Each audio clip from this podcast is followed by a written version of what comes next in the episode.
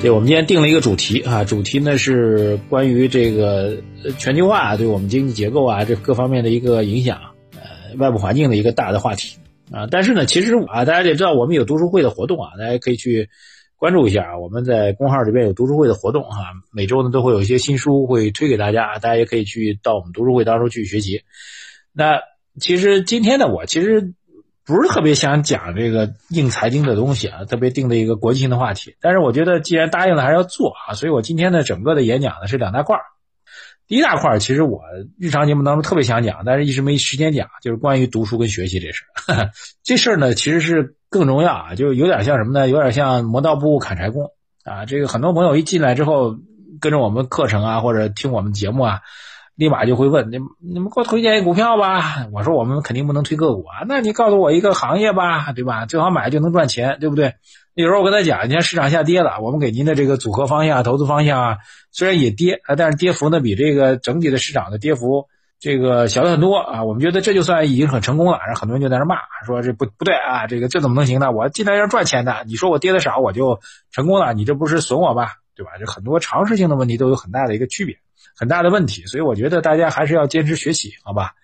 那所以呢，今天其实我们这个演讲的第一大部分呢，我想讲讲关于学习的话题啊，因为呃还蛮重要的。因为对于人生的成长来说，我其实第一个核心的观点要给到大家就是什么呢？就是我们所有人从出生那一刻开始呢，其实你都是一个普通人，对吧？家庭比较普通，然后生活环境也比较普通啊，然后读的大学可能也比较普通，甚至连大学都没读过，对吧？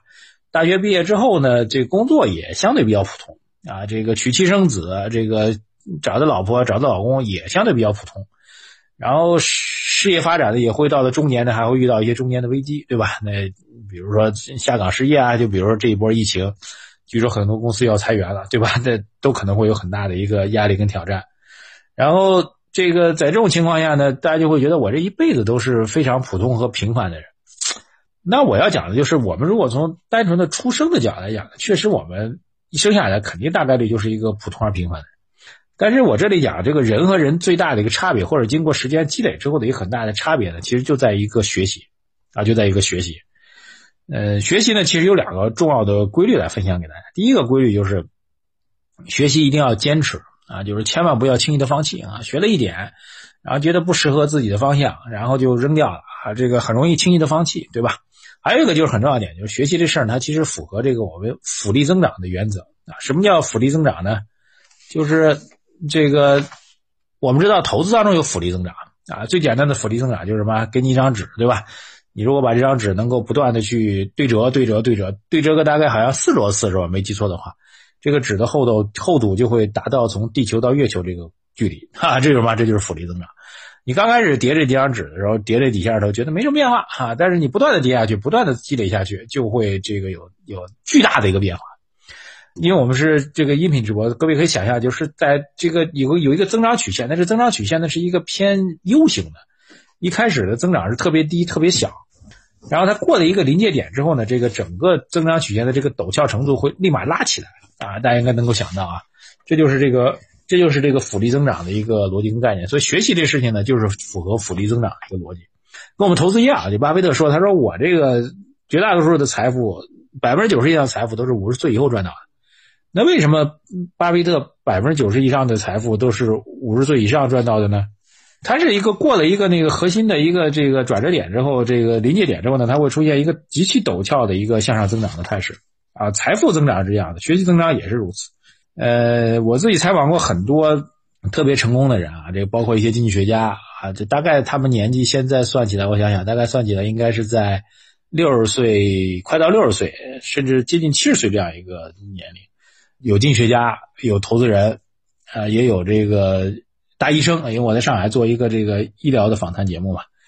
那我在问他们，我说你这个经常会问他们人生的一个发展的一个重要点，他们往往就会讲这样一个理，就是以他们这个年纪的人呢。这个人生呢，其实比我们现在的这个整个人生呢还要压力更大啊！什么叫压力更大呢？他们刚成亚这个读书的时候，就会去插队啊，很年轻啊，然后就去到比如上海这边去江西啊，去东北啊，去云南啊，很多就去插队了。那很多这个年轻的知青去插队之后呢，就觉得我这一辈子就当时因为提出的政策就是要扎根到农村嘛，广阔天地大有作为。很多同时的这个一起去插队的年轻人呢，就到当地就该干嘛就就混日子啊，这个象征性干干农活啊，这个打打架，对吧？然后谈谈恋爱，哈哈这个然后农农民家里偷只鸡，偷个鸡蛋，就干这种事儿。然后其中有很少很少一批人，可能占到百分之一都不到这样个比例的人。那怎么样呢？在插队的过程当中呢，也在坚持的去学习，因为他觉得我应该去不断的学习啊。因为将虽然当时的政策跟我，你现在还有很多的人生的发展的机遇啊，就比如你高考啊、研究生啊，你可以去改变自己的机遇，甚至你可以跳个槽，对吧？你的人生可能就发生改变。当时就没有没有这种感觉嘛，对吧？当时可能觉得一辈子就是要扎扎根在某个农村里了，就一辈子都没出来。那最后有百分之一或者百分之二的人，在这种完全没有希望的环境当中，坚持的不断的去学习。然后呢，到了七七年、七八年恢复高考的时候，啊，一下子改变自己人生，对吧？啊，考上大学了，然后将来毕业去去到研究所了，去到大学当老师了，整个人生就发生一个巨大的改变。所以我觉得坚持学习的背后，其实有很重要一点，就我们今天讲学习的事情很重要。就我其实特别想跟价值观上跟大家聊，它其实有个很重要的逻辑，就是你坚持学习呢，它是一个符合心理学当中叫什么叫做延迟满足。延迟满足这概念呢，我们在小就培养孩子当中是经常会遇到，就你这个小朋友能不能建立起一个延迟满足啊？就我给你一块糖，但是你现在不能吃啊，你可能要两个小时、三个小时之后才能吃。对，OK，那你要吃的话，你现在吃的话只有这一块糖啊，但如果两个小时之后你再吃的话，我可能给你两块糖，对吧？大家都知道这个心心理学的一个教育学上当中一个实验，那这个实验呢就叫做延迟满足，对吧？这个延迟满足。那延迟满足其实怎么样？你你将来会获得更多的一个福利或者回报，但是你必须现在去管控自己的欲望。你现在有什么欲望呢？那欲望是刷刷抖音啊，你现在欲望是这玩手机、这玩游戏啊，对吧？那是现在的欲望啊。那你把这个欲望能够克制住，然后投入到有价值的东西当中去，然后在未来能够获得更大的一个回报。这个呢跟那个小朋友吃糖还不一样，小朋友吃糖是规矩讲的很清楚的啊，就我现在给你一块糖，两个小时之后你如果没吃，我就给你两块糖。对不对？它其实是有个确定性回报的。那其实对于成年人来说，这个延迟满足的压力会更大。因为我现在坚持学习，我现在学的比我苦学了三年五年，对吧？我学财经、学投资、学学马博士的课，看马博士的书。那三年五年之后，我到底能不能发财？我到底能不能有很大改变？他不像那糖一样很清楚，他其实不知道，对不对？所以这是一个很重要的一个逻辑点。那就是怎么样就变成什么问题呢？就是愿意坚持学习的人。他，其实他是有一个非常核心的一个乐观精神的，他能够去乐观的去看待未来，这个其实是很重要一个点，就是你愿意接受延迟满足，愿意去克制当下的意愿，他除了是一个心理或者行为管控的能力之外，他其实让你变成了一个期待未来能够变得很乐观的一个人，这个是非常非常重要的一个点。所以我觉得，你最终如果是这样一个人，就愿意学习，然后能够去找到更大的机会，然后愿意去乐观看待未来的话。实际上，你就怎么样，就会和每天刷刷抖音、刷手机的人，在未来的结果当中是肯定是不一样的。但这过程是很漫长的，这个漫长过程当中能够克服住自己愿望是很难的一件事情。但这怎么样，就最终就会产生这个学习带来的一个复利增长的一个价值，对吧？这是我要跟大家讲的这个关于学习的第一个重要的要素。第二个重要要素就是很多人，因为我们是搞财经的嘛，很多人在讲这个我的财富要不断的增长啊，对不对？我财富要不断增长啊，那我要拼命去赚钱啊。那赚钱逻辑应该怎么去赚呢？啊，我要去投资啊，买股票啊，对不对？我在投资当中去赚钱，股票天天有涨停板呀，那我是不是应该能能够赚更多的钱呢？对不对？那么从这意义上来讲呢，那很多朋友可能就发生一个误解了啊，就是从我们如果大家都是年轻人，像我到了这个现在我大概四十五六岁的年龄，那可能已经积累了一定的这个基础性的财富了，对吧？那对于大家可能听我们节目的朋友应该比我年轻，大家可以把你们的年龄打一打，让我了解一下年龄和性别，好吧？我大概年了解一下。那么以你们这样一个年龄，可更多数呢还是工作时间不是很长，或者刚毕业时间不是很长，然后大家就想去投资，想投资怎么办？三十四岁我看到哈，这个想去投资，投资希望怎么着？一投资就能够赚到很多很多钱啊！希望通过把投资买股票做成自己怎么样要去能够发大财的一个这个方向。那这本身呢就是一个很大的一个错误为什么很大错误呢？因为当你没有足够多的基础的资产的积累的话，股票市场的整体的财富回报，如果以沪深三百的长期回报来讲，我们认为大概年化就是百分之八到十，对吧？如果你总体的财富积累的基准比较低的情况下，你期望着去通过股票投资就能够赚很多很多钱，去让你的人生和财富能够发生巨大的改变，这是不可能的，因为你基数低啊，你可能只有十万、二十万、三十万、五十万的储蓄，你一年按照八个点的回报，而且股市还不是每年固定给你八个点的回报，有些年份它跌跌八个点、十个点，对吧？你还是负的。所以在这种情况下，其实你把这个你简单的以为我去炒股票啊就能够赚到大钱这个逻辑作为自己关注的点，那就是一个很大的错误。所以应该什么呢？就是从学习角度来讲，就变得非常非常重要。什么呢？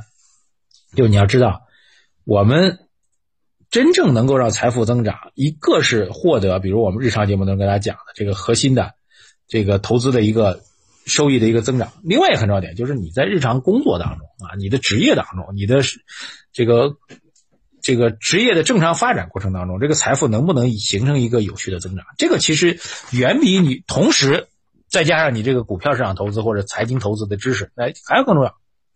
那做到专业知识这个学习当中呢，你其实也要有很多的基本的知识跟架构。比如说，你的注意力能不能更多集中到你的工作当中去，而不是过多的期望着所谓的这个，呃，通过股市去暴富，对吧？类似于这样的问题，我觉得这都是什么？就迫使你要在职业当中能够去增长。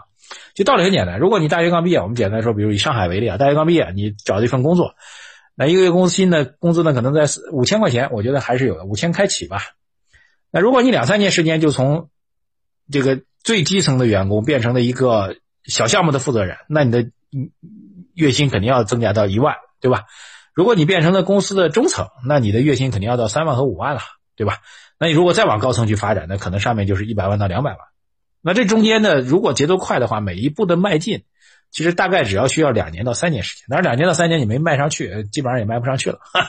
所以是这样个节奏，所以就变成了你实际上你的真正的财富的创造呢？它不应该是，特别在工作初期，不应该是来自于资本市场，而应该是来自于跟你的主业是相关系的这样一个领域的内容，来自于你职业的财富的一个提升。这点背后呢，也是需要不断的去学习，需要凝聚自己的核心要义的，对吧？这我觉得学习当中第二要跟大家交交流的点，第三个要交流点，我觉得其实非常重要，大家其实可以做做笔记啊。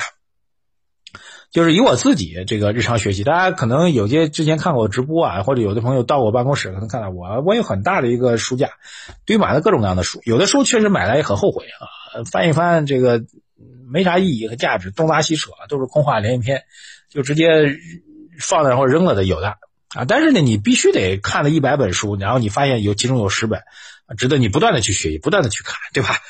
所以我一直在学习，一直在读书。那关于。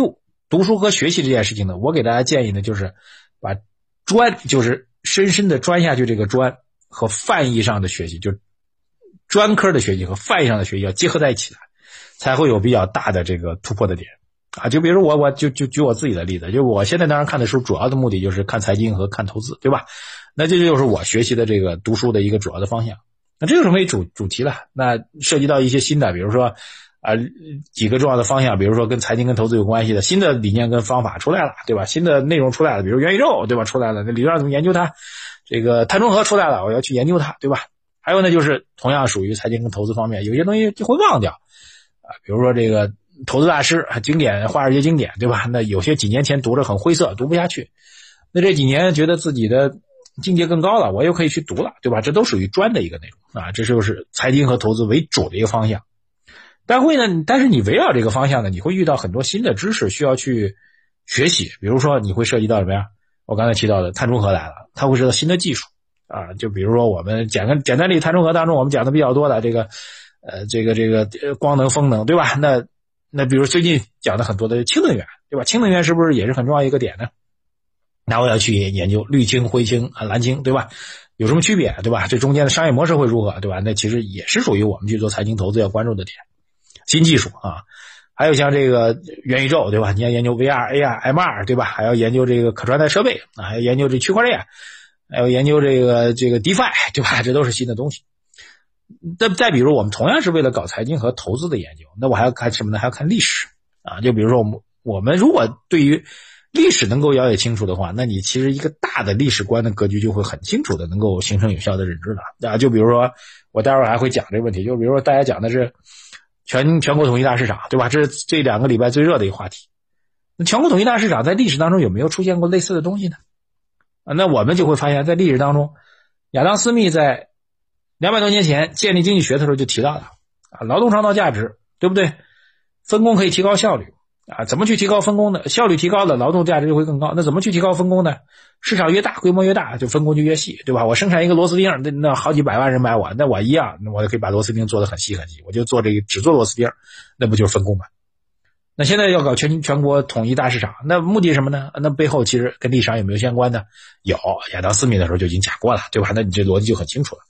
那或者提到这个历史，就工业革命历史，两百多年前第一次工业革命，对吧？蒸汽机啊，第二次工业革命，电力和这个内燃机，第三次工业革命，电脑和互联网。现在呢，到第四次工业革命，对吧？第四次工业革命智能化，对不对？那每次工业革命背后的逻辑啊，以及每以及每次工业革命背后这个大的经济体之间的更迭，对吧？第一次工业革命，英国干干超过了，正式超过了荷兰啊，超过了西班牙、葡萄牙，对吧？第二次工业革命，美国超过了英国，对不对？啊，第三次工业革命也是以美国为主，在在推大。那么到第四次工业革命了，那是不是中国有机会去超过美国呢？对吧？那就是我们当下要研究的话题。那工业革命的历史当中已经很清晰的告诉我们，一个是科技本身迭代会带来巨大的产出能力的一个增长，另一方面就是什么？就是我觉得这个大的经济体之间的这个权威性的一个迭代，对吧？那你要不要学呢？啊，对吧？再比如地缘政治啊，现在大家都在讲俄俄罗斯跟乌克兰事情，我待会儿也会提一下这方面东西，对吧？那背后是不是要学地缘政治？当然是我这种学经济学出身的人很弱的一点，对吧？我国际问题，呃，这个复杂的军事问题。搞不懂啊，我这个也有误判啊，但是你是不是应该要学呢？对不对？甚至还要去研究宗教，对？为什么要研究宗教？他说你你搞财经搞财经搞投资就投资呗，你为啥要去研究宗教呢？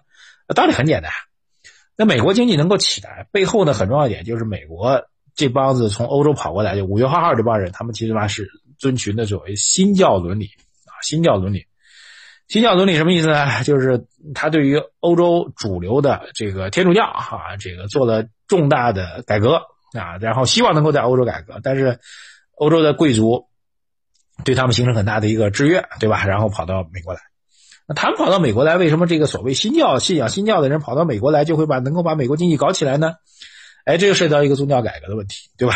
因为新教的理论和天主教理论认为的话，新教徒认为我们直接可以跟上帝去对话的，啊，上帝给每个人的这个命运是注定的，那上帝呢判断一个人是不是有价值。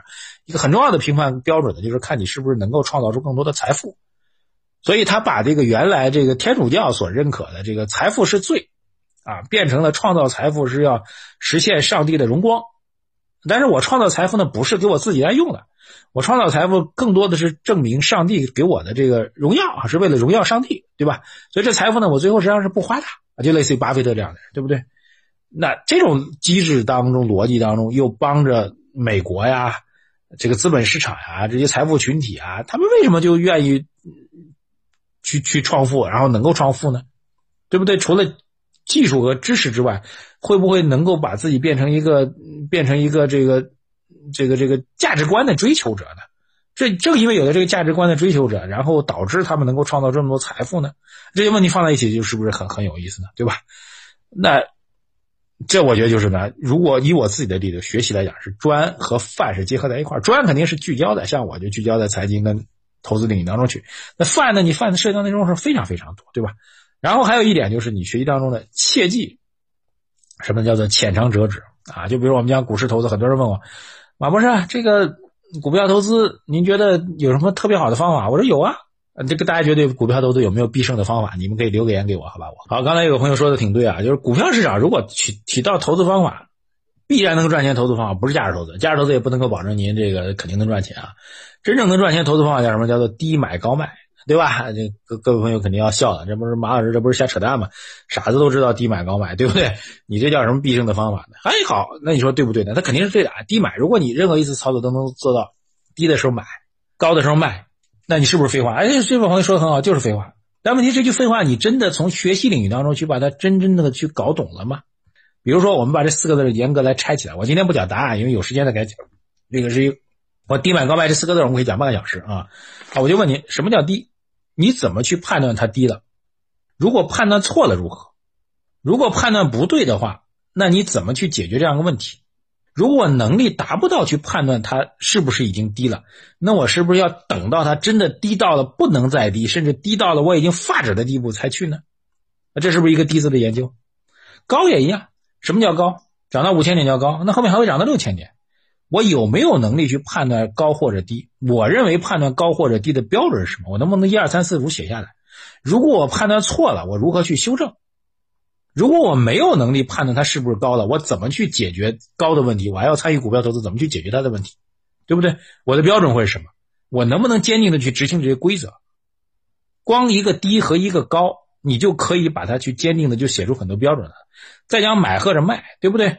我要买，怎么个买法？一次性买入，分几次买入？分是按周分还是按月分？我买的时候是不是要放放杠杆？对不对？卖呢？我是怎么样去卖？是一次性卖还是分次卖？分是按周分次还是按月分次还是按年分次？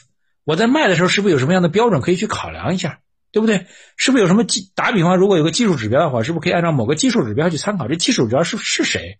我这个技术指标到底有多大的可靠性？我到底要按照什么样的标准去看待它？所以各位听懂了吗？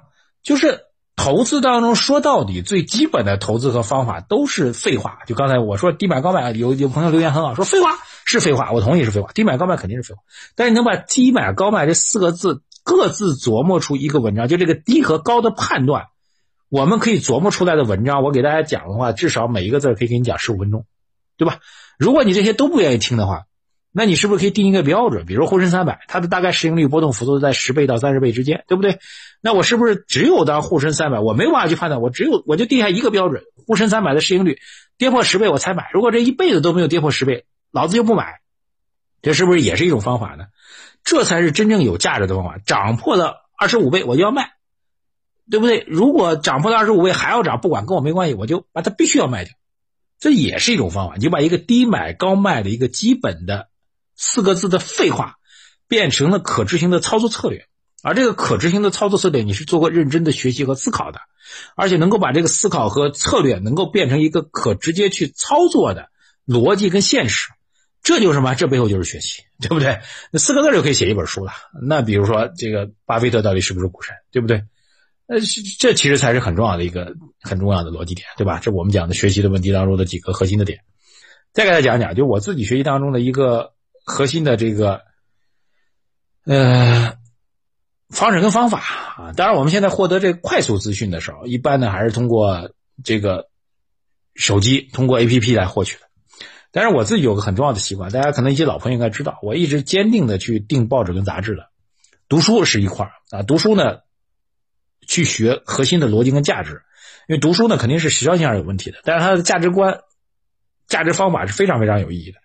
但读书呢，各位一定要记，我刚才提到，读书呢不是说所有的书都是有用的，呃，以我现在能力买一百本书，大体一翻啊，这个大概三十本就已经被我扔掉了，就一翻你买回来之后可能后悔，对吧？没用，扔掉！呃，剩下的五十本呢，我可能要泛读一下，然后其中大概有十本到十五本，我大概是要精读的。精读到什么程度？我会把这书划得很烂很烂。大家如果有兴趣，可以回头发一些照片给大家，就窝角、划线、加批注。窝角目的什么呢？就为了将来再去翻回来重新看啊！一百本书当中，如果有十本书，我我经常会算一笔账，因为现在买书很便宜，对不对？书标价还七十块八十块，但基本上都打折，打个对折就三十块五十块，基本上可以买一本书。书。你想每一本书里面好几万字，每一本书一万几万字当中，有些人当然确实倒浆糊有水分的，对吧？但至少里面这就大几千字，一两万字是他认认真真写的吧？他认真写那一两万字的时候，你已经把他自己的这个写书的人那个精华和思考全部都拿到了，那只给他几十块钱划不划算？绝对是划算的，对不对？就读书这件事情是非常非常重要，但是你自己要做筛选，留下精品，一定要不断的读，反复的读，记到自己脑子当中，就像刻到自己脑子一样。我到今天还是在做这样的事情啊，一直在做，对吧？这是一个读书的事情。第二就是我，我一直还坚持在订杂志跟报纸，所以这边呢，我憋在家里就很痛苦啊，因为上海这边整个的防控之后呢，报纸杂志都进不来。我订了很多杂志跟报纸，我特别喜欢啊，这个我可以给大家讲讲。呃，中国新闻周刊这个比较泛啊，跟财经的关系不是特别密切，但是你去了解综合的信息是有的。嗯，专业的财经杂志，我还有一本财经杂志啊，财经杂志。那本杂志呢又太专啊，就有些文章我读起来都很晦涩，很很很很很累啊。但是呢，一本杂志当中能有一两篇文章值得读啊，毕竟它是全财经的。第三本杂志呢就是这个叫做《三联生活周刊》，《三联生活周刊》，《三联生活周刊》它有个很大特点，就是它的封面文章啊会做的特别特别厚，特别特别深入。呃，我最近在看一一两个月前，《三联生活周刊》有一期杂志做的特别好，就讲的这个新能源啊，讲的能源新能源的问题。一本杂志很厚的杂志，《三联》是很厚的杂志，里面几乎一本杂志都在讲新能源的事情，把能源的来龙去脉都从煤炭、石油、天然气开始给讲起，一直讲到今天，包括氢能啊，这个核能，核能这块其实我知识也比较欠缺，讲的非常非常细，看下来极其过瘾，就拍大腿，感觉这妈这杂志太值了，一年都都都都都都觉得很爽。读书肯定要做笔记的啊！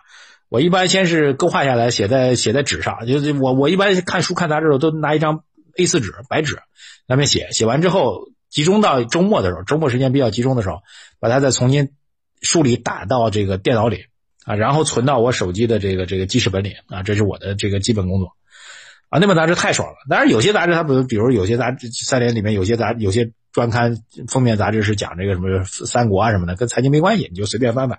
那一旦逮住他这种文章，看起来那叫真叫个过瘾。还有一个报纸啊，报纸是一个黄报啊，黄色的报纸，就是经济这个这个经济观察报啊。这份报纸我还是蛮喜欢的，里面涉及的点还总的来说呢，这个平面媒体啊，因为大量的人才流失呢，质量在下降啊。但是我觉得还是值得去读的，因为平面媒体最大的一个区别，就比如你为什么要订一本杂志，为什么要订一份报纸？啊，订一份周报去看，道理很简单，就是编辑部的大拿，就编辑部的主任，他肯定是在这个行业干了很多年的啊。他要出一份周报或者出一份周刊，他一定是做过战略排序和思考的啊。你而我们日常看到的和听到的新闻呢，太碎，没有人帮你去梳理。你看一本杂志从头看到尾，你看一根周刊周报从头看到尾，实际上相当于好几十个人帮你去把这一周的时间当中的核心要点全部梳理好了，而且重要性的次序给你摆在面前了。这中间呢，其实你就占了很大的便宜，所以这个是非常非常重要的一个点。而且读书看报呢，跟你看这快速新闻，你你因为你手机拿这些资料，你会快速的刷过去，动不动手手机一刷就刷过去。书和杂志一旦看下来，你基本上就停不下来，你会把所有的信息点都记住，很容易去获得有价值的内容。啊，有朋友说南风窗，我已经顾不上看那么多了，因为实际上时间是没那么多的。我有三本杂志，大家讲一下。《中国新闻周刊》啊，比较泛啊，里面财经不是特别深，但是内容呢还是可以的。《三联生活周刊》它它的封面文章做的特别深啊，如果涉及到某一期做财经内容，那真的是拍案叫绝啊。还有财经杂志，财经杂志嗯相对比较专业啊，我自己看都比较累。呃，还有一个就是《经济观察报》啊，这是我的。一报三刊，那我自己看下来收获非常非常之大，真的不瞒大家说，我觉得非常非常重。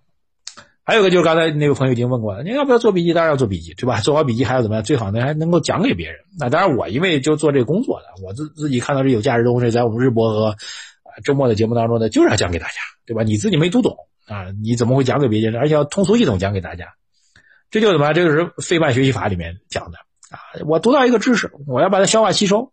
然后还告诉这个不在这知识领域当中的外行人，甚至小朋友，告诉他我如何去做。那这个知识是个什么知识？你如果这都能做到了，那你这知识也就掌握住了。大家也记住啊，我现在讲的关于这个知识的话题啊，待会儿会讲投资相关的、财经相关内容啊。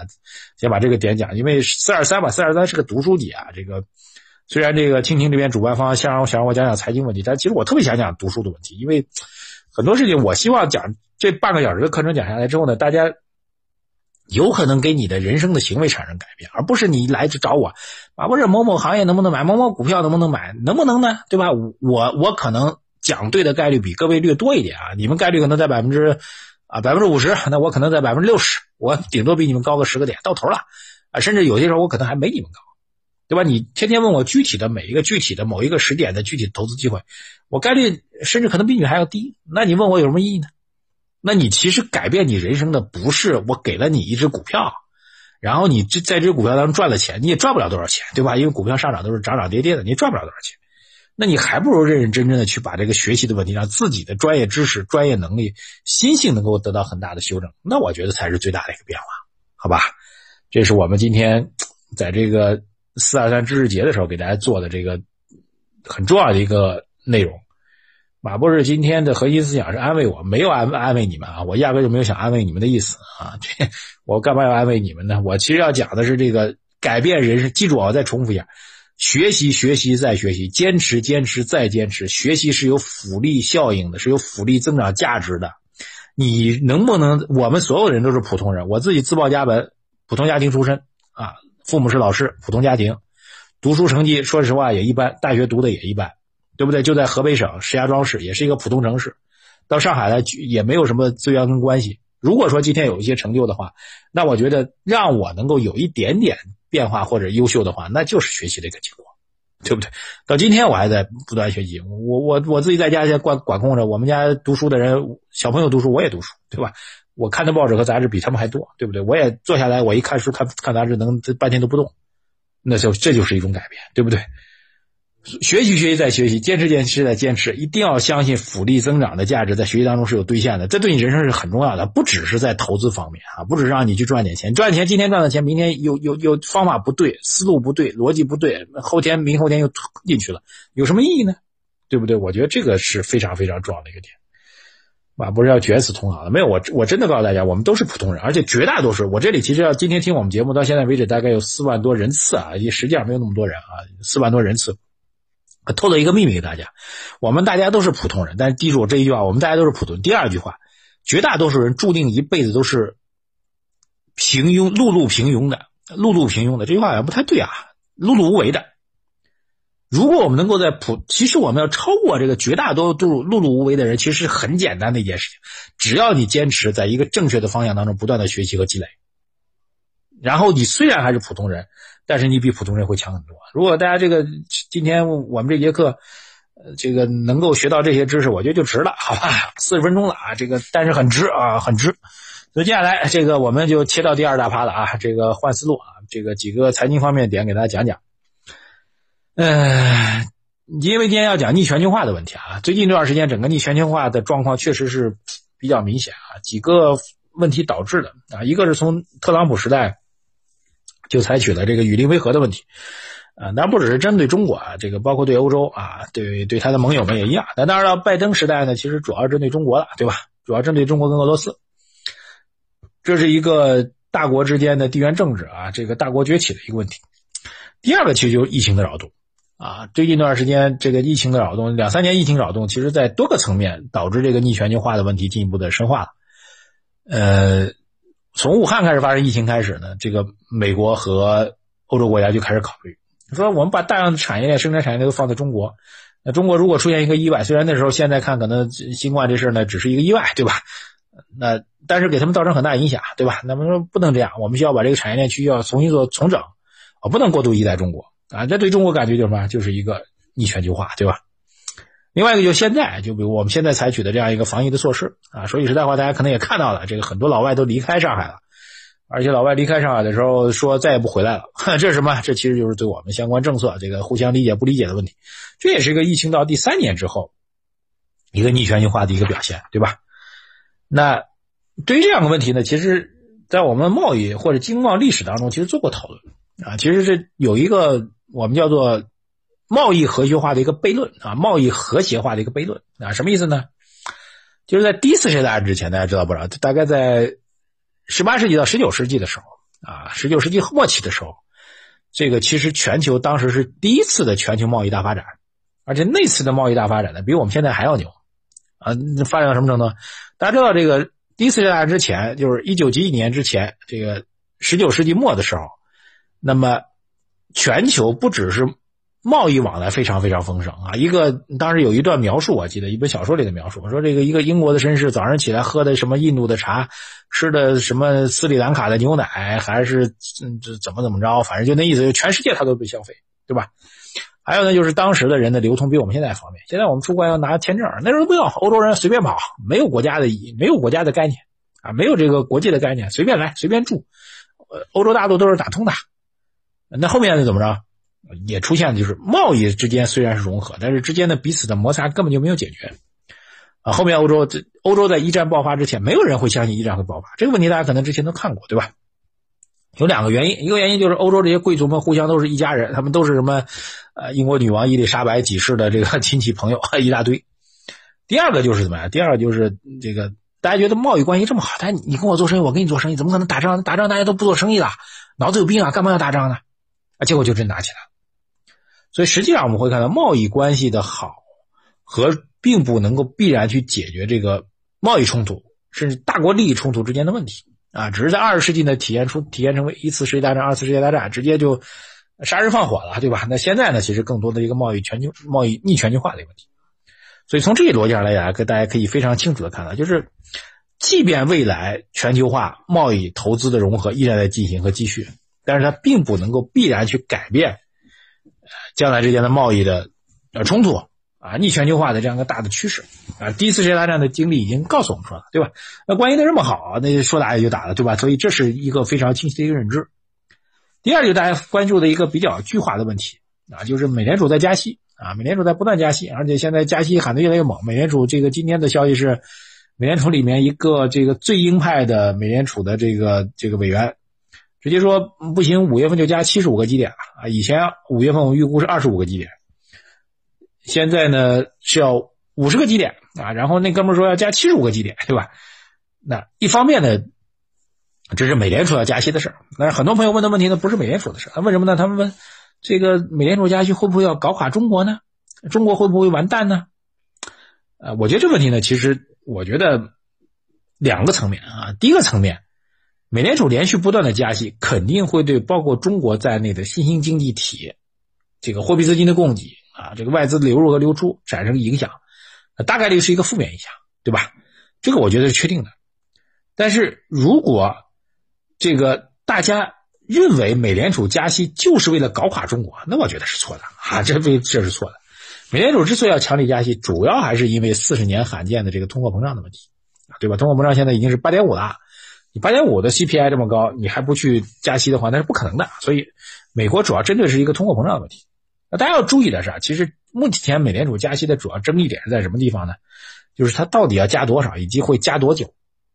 那显然，现在目前预估呢是要加到今年年底到明年年头上，但是这中间有个核心的观察点，核心观察点在什么呢？呃，核心观察点有三个，就是加息的政策效果，通货膨胀能不能摁下去？如果通货膨胀能摁下去，比如说俄乌局势，这个，哎，有朋友这是跟我杠上了是吧？他说马老师，你得承认我们对俄乌的判断是错误的。好，我承认判断是错误的啊。我是按照经贸理论来讲，认为俄罗斯跟乌克兰是打不起来，结果打起来了，好吧？我承认我不懂地缘政治啊。那打起来之后，我们分析就变成经济逻辑了啊，这个依然是在我们分析框框架当中的。好，再回过来，如果美联储加息或者遇到的怎么样呢？这个俄乌局势缓和了，石油跟天然气价格降下来了，那通货膨胀不就没有问题了吗？对吧？这是第一个点。第二点，不断的加息，不断的加息的话，美国经济增长速度会不会遇到问题？那这是美国要考虑的这个第二个问题。那么，这是美联储要考虑的两个重要的核心要义。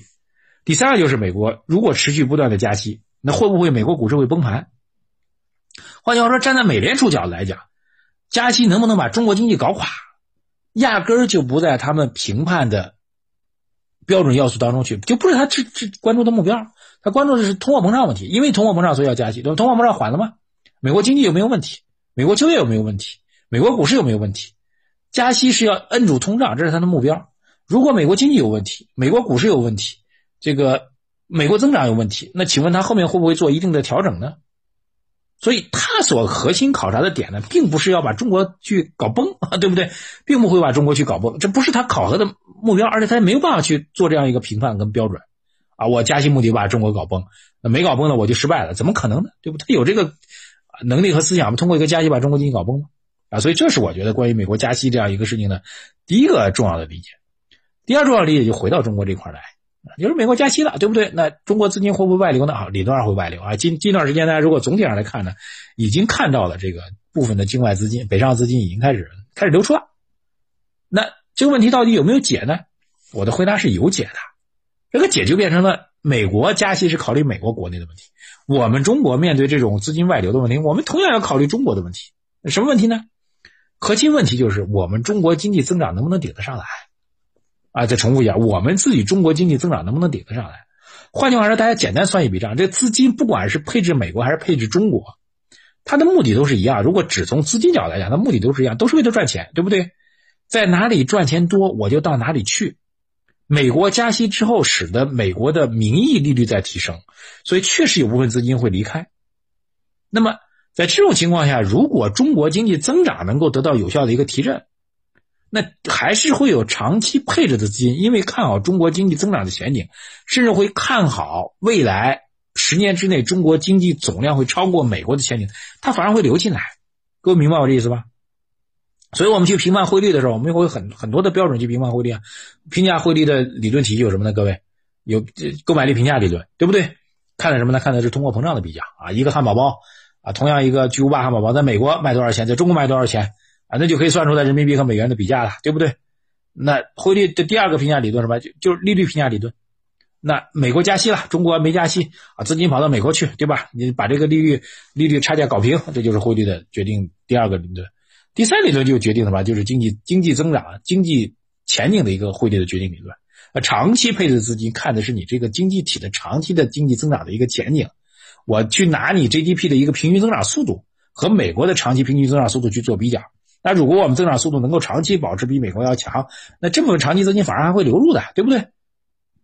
所以，简单的去论断，因为一个美联储加息就论断啊，第一，美国就是要要为了搞垮中国，那我觉得他不可能提到这个议事日程当中来，对吧？他也没这个能力和目的，他考虑的根本就不是这问题。第二，就是我们中国要干嘛？我面对这压力，我们要干，我把自己经济增长搞上去，对不对？那那最近一段时间，大家可能还有一本新书啊，这本书我没读原文啊，但是 很多解读我都看了，原文翻了没有全翻完啊？就达里奥的那本新书啊，《原则二》。这本书为什么没翻完呢？就是道理很简单，就是这本书里面很多东西我以前都学过，啊，说白了就是英国当初替替代荷兰，对吧？美国替代英国，然后他认为现在美国在走下坡路，那就是谁呢？是中国要替代美国，对吧？那这个大历史观不用他说，达里奥说不说？其实那达里奥因为站为一个美国人，就是比如我们中国人很喜欢啊看空中国经济啊不怎么样的啊，美国人喜欢看空美国经济，是这样的逻辑啊。那那达里奥这逻辑当中提就提到一个点，看好中国。达里奥如果不是完全为了在中国卖书，那他也也有一定的理论和基础，那就是真的认为中国经济是有基础的。那资金方面会如何去运行呢？对不对？好吧，这是这个关于美国加息的这样一个评判。下一个内容其实也比较重要，就是现在确实啊，这个俄乌冲突啊，这个东西方对立啊，这确实很明显。我们也也承认，本来我们期待着拜登上任之后呢，能够比特朗普更友好一点，但现在看起来确实也挺麻烦，对吧？那在这种情况下，我们中国如何去做呢？那我刚才讲一个大的前提是吧？就中国要把自己经济增长搞上去。那这里我要稍微讲一下，就是我我就我其实确实比较伤心。大家可能听我日日常节目，我从去年年底开始，就去年年底的两次的降准，我们都预测还是比较准确的。那到今年开始，我们对于政策的预测就屡屡失灵啊！这个我我都要崩溃了，对吧？降准预测它老不降啊，对。然后三幺六的那么高层的会议开下来，拖了整整一个月。然后最后落地降准只落了二十五个基点，我这个真的是不能说脏话，否则我都要骂人了。呃，今天 LPR、MLF 没调，今天 LPR 又没降，我我今天都不好意思再去讲这个预测了。讲完之后你们又说我打脸，对吧？那其实站在我角度来讲，觉得你现在应该会有一些真正能够提振市场信心的一些政策能跟进了。那说句实话，我作为一个财经观察员，我们讲，我们需要有两个职责。第一个，我们。期待应该是什么？我认为应该是有更大的动作信号、态度、政策、方法，能够去鼓励这个市场能够起来。但是没有，嗯，遗憾吧，当然很遗憾，对不对？另外一个怎么样？就是什么，就是什么？那如果不是这种情况下，我们应该去如何去看呢？对吧？我们如何去影响我们的投资呢？那我们是整体的今年的投资收益率的期待，我们就要进一步的下调呢？下调之后，我们的结构是不是要做调整呢？对不对？这同样也需要我们去思考的问题。那我我我刚才讲这个，一个这个大的前提就是我们还是希望能够有更多有比较直接的一个政策逻辑方式和方法，能够带动中国经济增长，让大家信心能够提振一下。因为我跟企业家接触比较多，现在企业家确实信心丧失很严重，对吧？都比较悲观。那如果在这种情况下，那那这个很多朋友讲，那 LPR 不能降，对不对？啊，那就美国已经加息不能好不啊，LPR 不能降，那是不是有其他措施能够尽快跟进呢？对不对？我们呼吁很多的政策，比如说你特别国债是不是可以搞呢？对不对？现在又变成了把这些逻辑要推到四月底，等着政治局会议了啊！那这是一个大的前提。好，那回到我们今天演讲当中来，就是你知道东西方会有对立的一个逻辑啊，但是你也要知道对立肯定是意识形态方面，对吧？地缘政治方面。那另一方面呢，就我们经贸关系呢，合作你还是无可避免。对中国来说啊，失去美国跟欧洲这种大市场合作对象也不可能，对不对？那我们需要干什么呢？好，那想我想无外乎这么几个政策方向嘛。第一个就是大家讲的安全性的内循环。那举个简单例子，那为什么粮食安全问题一直在讲，对不对？俄乌一冲突，化肥价格在上涨，种子价格在上涨，粮食价格在上涨。煤炭价格最近也在涨，煤炭价为什么在涨？这一次的煤炭价格上涨明显比去年年底的煤炭价格上涨政策的容忍度要高啊，要大很多呀。那为什么呢？那道理很简单，这就是俄乌冲突带来的一个影响啊。你如果能源大量的依赖依赖老外，还就像就像德国人、法国人依赖这个俄罗斯的石油跟天然气一样，对吧？那就很麻烦。那我们中国主要是煤炭多，对吧？那我们还要煤炭的优势做起来。那煤炭这个清洁程度很很低，对吧？这二氧化碳排放很高，那我们就把它这个二氧煤炭的这二氧化碳的排放度降一降，那我还要用煤，对不对？啊，那其实吧，这背后就是一个什么？就我讲第一个就是安全性的问题，安全性的问题。第二个问题的话？就是要补短板，但是有的短板很难补啊，比如说芯片，对吧？芯片这个短板就很难补啊。就从我们现在来看，未来五到十年，你说在这个核心的先进制程领域当中，把芯片有突破，能够把这个呃这个这个。美国的芯片能够干掉，这不可能啊！这个其实可以很清楚告诉大家，就是不可能的，对吧？呃，但是呢，你你能不能有些结构上的调整？比如说我们在成熟制程当中啊，这个在物联网技术当中把这芯片能够运好，中国率先去用啊。这个透露一个点，比如现在阿里跟腾讯都在做这个这个大数据的云计算的服务啊，很多服务对象都是工业企业、农业企业、政府机构，要用大量的传感器，这项目都不赚钱。都不赚钱，各位知道吗？因为每一个项目不像你搞一个网站，搞一个淘宝，哇呀，好几亿人在上面玩。你定制一个项目，给某个地方做的一个项目，呃，其他地方不能复制，它不赚钱，啊，价格竞争很激烈。所以在这种情况下，如果我们要支持芯片产业的发展的话，其实你反而要鼓励这些企业能够把这些成熟制成的晶片能够用到实际地位当中去，那反而能够带动中国的这个芯片产业去发展，对吧？补短板。但我们有优势的地方，就我们除了补短板之外，我有优势，有这个长板地方什么呢？要大力去鼓励，比如新能源，对不对？智能化，这些都是我们最大有有有有有有有优势的地方。你要赶紧把政策更多的政策去支持和鼓励啊，对吧？这是第二个内容。第三内容其实也比较重要。那现在大家可能会有一个政策割裂啊，或者中美之间的一个对立啊等等，东西方对立的问题，有没有解决方法？其实有的。啊，最简单就是大家这过过节都看这个朝鲜战争，对吧？这个长津湖，对吧？长津湖在朝鲜战争当中，中中国跟美国这个在军事实力当中那差太太多了，对吧？那怎么去解决这个问题呢？最好解决问题方法，各位知道什么吗？就尽快跟美国人阵地冲在一起，我们就哪怕牺牲一部分的战士，然后我们把我们的队伍冲进去，跟美国人搅在一起，阵地混在一起，不管是你的阵地还是我的阵地，咱混在一起，就那肉搏，肉搏目的什么呢？只要中美军队。搅缠在一起，美国人就不可能拿大炮来轰我们了，就不可能拿飞机投投炸弹了，对吧？这什么？让大家利益关系变得更更更紧密的融合在一起，抱在一块儿了，你再去撕裂开了就变得很难了。所以呢，恰恰在中西方的利益关系在撕裂的时候，我们反而要主动的去更多的融合，而不是说人为的啊，你不跟我玩，我也不跟你玩，不是的，错的，反而要大家融合度更高。更加交缠在一起，让你没有办法去跟我分，这时候中国优势才会更强，对不对？所以我就在想，这个啊，这个这个这个这个，对吧？有些比较敏感就不说了，大家可以就可以这样去去理解，对吧？这是第第三个问题。第四个问题就是这样，有个非常重要的点，刚才有朋友讲信息茧房，说我信息茧房啊，我信息茧房。那倒是有一个信息茧房的事情，一本书我可以推荐大家去看，就是施展。施展写的一本信息茧房的书，那边讲一个很有意思的故事。这故事挺有意思。这个他说的这个是二战之后，这个德国，德国因为被打垮了嘛。那二战之后，德国被打垮变成个和平国家之后呢，他要发展工业啊，发展工业。但是美国、英国跟法国不不信任他。你德国啊，一次、二次二大战都是你发动的，你又要去搞工业，我怎么你万一搞军事呢？你说三次世界大战呢？所以这个。德国人想一个什么呢？德国人主动发起了叫做欧洲煤钢联盟啊，就把煤炭跟钢铁跟法国跟英国建一个联盟。联盟目的什么？就是我采购的任何的煤和钢使用全部在联盟内部都是公开的，用在工业生产当中去了。我去做汽车了，对吧？我不是去做军事。然后呢，你你知道我这些资源的用途之后，你就觉得德国不是为了搞工军事，不是要搞第三次世界大战啊，不要继续策策动战争，反而获得对方的一个信心。对吧？这我觉得这就是我们看到的面对地缘政治这样几个重要的一个解决方案。当然呢，很重要一点就结合所有刚才讲的这些逻辑，很重要一个点是吧？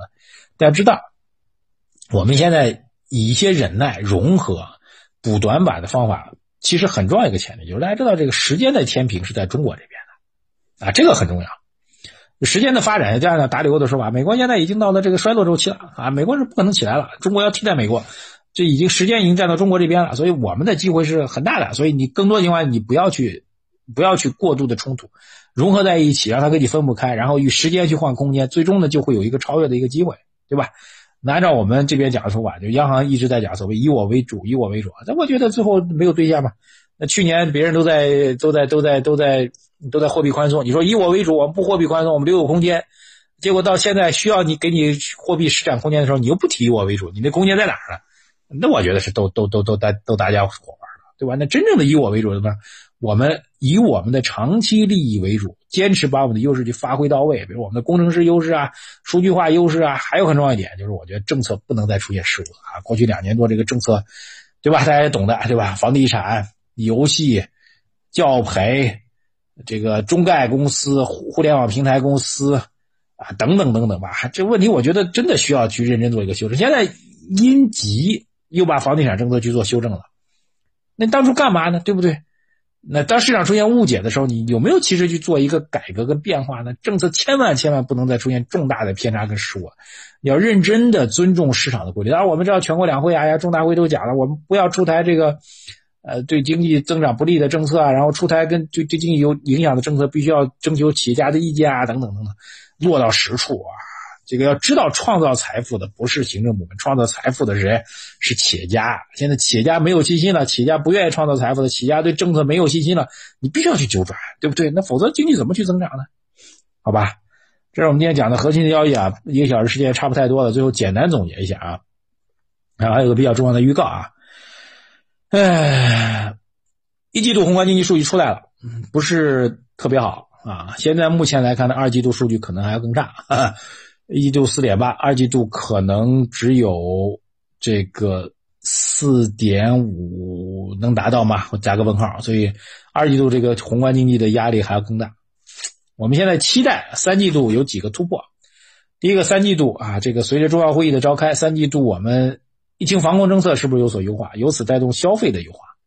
还有一个就是房地产现在成为了旧经济的最主要的推动力量。所以房地产在三季度能不能消费？加投资出现明显的改观，所以现在来讲，简单的逻辑就这样的逻辑啊，就二季度比一一一季度还要更差啊，转折点现在都定在三季度了，但三季度如果转折点起不来的话，今年五点五的目标是很难，可以说是极难实现的，所以这逻辑这笔账我都算清楚，最高层也能算得清楚，各位懂吧？对吧？我们就其实您就明白。